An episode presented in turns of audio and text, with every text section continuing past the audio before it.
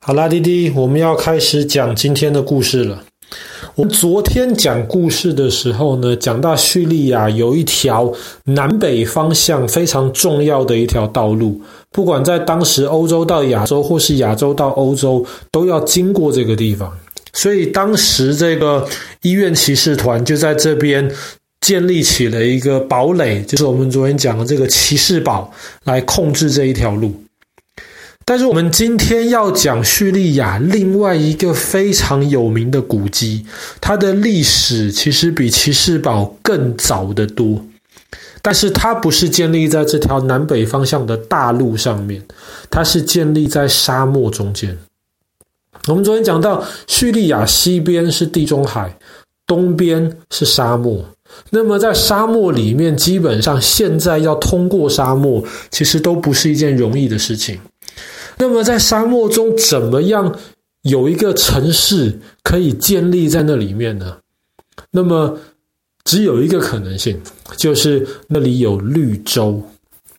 什么叫做绿洲啊？我们知道沙漠里面通常都很干，没有水。可是，在有些地方，有些在沙漠很深地底下的这些水会涌出来。那么，既然有水的话，就有植物，就有动物可以在那边生存。那么，通常在沙漠这种很热的地方，最有名的这种植物就是棕榈树。所以，帕麦拉这个地方呢，它原来那个字的意思，那个字根其实就跟棕榈树是有一点像。所以，有人觉得说，帕麦拉的这个名字就是来自于棕榈树。那么它是在叙利亚东边的沙漠中间，这个地方非常重要，是因为在当时中国有一条很有名的路叫做丝路，从中国一路翻山越岭到地中海。丝路在快进入到地中海之前，就会通过帕麦拉这个地方。然后在以前呢，很多人做生意啊，商人们。他们要想尽办法要通过沙漠里面，就需要在一个绿洲跟一个绿洲中间穿梭，所以拥有一个庞大绿洲的这个帕麦拉，其实就是一个非常重要当时人补给的一个据点。那帕麦拉这个地方，其实在很久很久以前，两千三千年之前就已经有人居住了，当时。罗马帝国强大起来之后呢，帕麦拉很快的就投降了罗马，所以呢，罗马帝国其实没有找帕麦拉太多的麻烦。当时甚至因为罗马帝国很强大，所以只要帕麦拉不造反，每年固定缴税。当时罗马帝国还其实把帕麦拉当做一个一个。等于说是东方重要的一个地方，然后曾经也有罗马皇帝到帕麦拉这个地方去巡视，他很喜欢这个地方，就分就吩咐这个地方成为罗马的一个自由市。自由市的意思就是基本上你可以不需要缴税到罗马的中央政府去，赚的钱你就可以直接在花在这个城市里面来建设这个城市。所以在那段时间，其实帕麦拉很富有。那么在今天帕麦拉的遗迹里面，其实都看得到有一条非常非常大的一条大道。这条大道的两边其实都是以前的神庙，可是呢，两端呐、不是两呃两边两端是以前的那个神庙，然后在两边其实有非常多那种高大的柱子，就是那种罗马时代当时留下的那个柱子，然后周围就有很多是以前的一些这种剧院啊，或者是以前的这种大市场啊，大家这种交流的地方，或者是以前在那边的贵族那边的军营待的这个地方。那么这些遗迹其实。之前都还看得到，帕麦拉这个地方呢，一直到大概一千七百、一千八百年前的时候呢，那个时候罗马帝国开始稍微变得比较衰弱，因为连续出了几个不好的皇帝，而且中间你打我，我打你，然后外面又有一些其他的这些外族人要开始欺负罗马帝国。在那个时候，帕麦拉就出现了一个领导人，那个领导人非常野心勃勃，他就表面上还是听罗马的话，可是实际上呢，他就开始拓展自己的这个势力。后来，这个野心勃勃的领导人去世了，他的这个位置就传给了他的儿子。他的儿子还小，所以后来那个领导人的太太，就是他的儿子的妈妈，叫做芝诺比亚。芝诺比亚一开始就决定要帮这个小孩子摄政。摄政的意思就是，你年纪太小了，全部事情我来管，全部的事情都交由我来决定。但是我是实际上的皇帝，只是我没有皇帝的这个名字而已。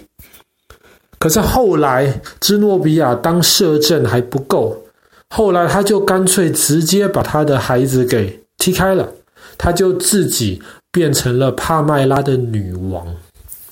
这个芝诺比亚是一个非常有名的人，传说他就是埃及艳后克利欧派特拉的那个后代。芝诺比亚很漂亮，而且非常非常的聪明。更厉害的是，他还可以上场打仗。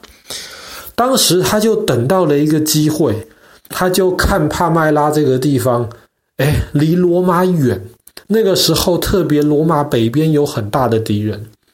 所以芝诺比亚就在帕麦拉建立起了一支军队，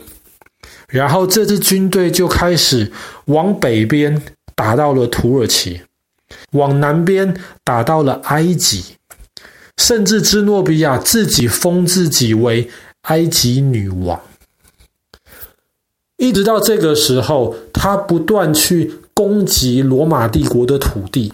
但是他表面上还是每呃每年会缴税给罗马政府，还是维持好像我还是听你罗马政府的话一样。所以在那个时候，罗马就本身在内乱，所以他们就没有时间管帕麦拉跟这个女王，所以女王就很开心，甚至女王的那个军队啊，都打到了今天伊斯坦堡的外面。打到了博斯普鲁斯海峡边，所以那个时候他建立起来的这个帕麦拉就被称为帕麦拉帝国。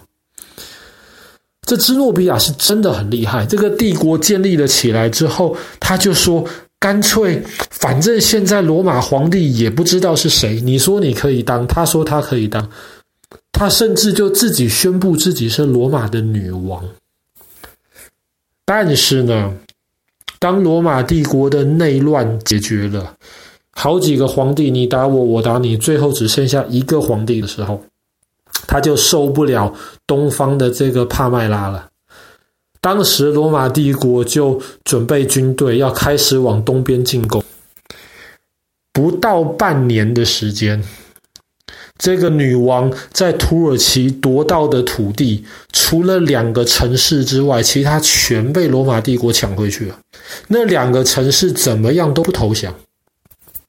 当时罗马帝国的皇帝就说：“不如就这样子吧，你们如果投降的话呢，我不但保护你们的性命，你们之前全部的钱，你们赚的全部的东西，你们的土地，我一概不碰，你们就投降就是了。”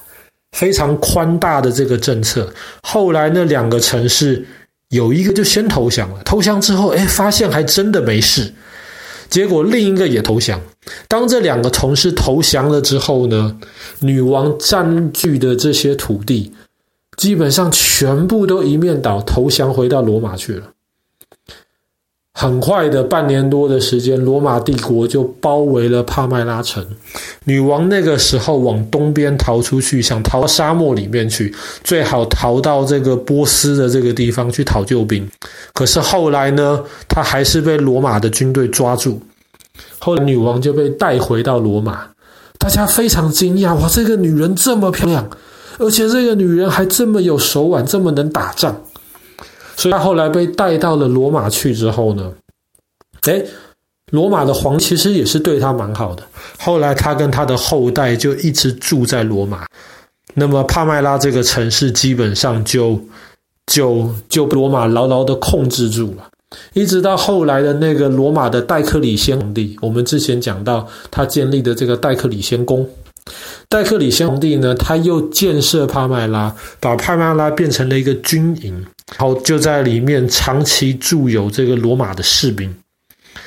留下非常多罗马的遗迹，而且规模很庞大，在沙漠的绿洲中间吸引很多观光，直到大概快十年之前。我们之前讲过，有一群恐怖组织叫做伊斯兰国，他们兴起之后夺取了帕麦拉。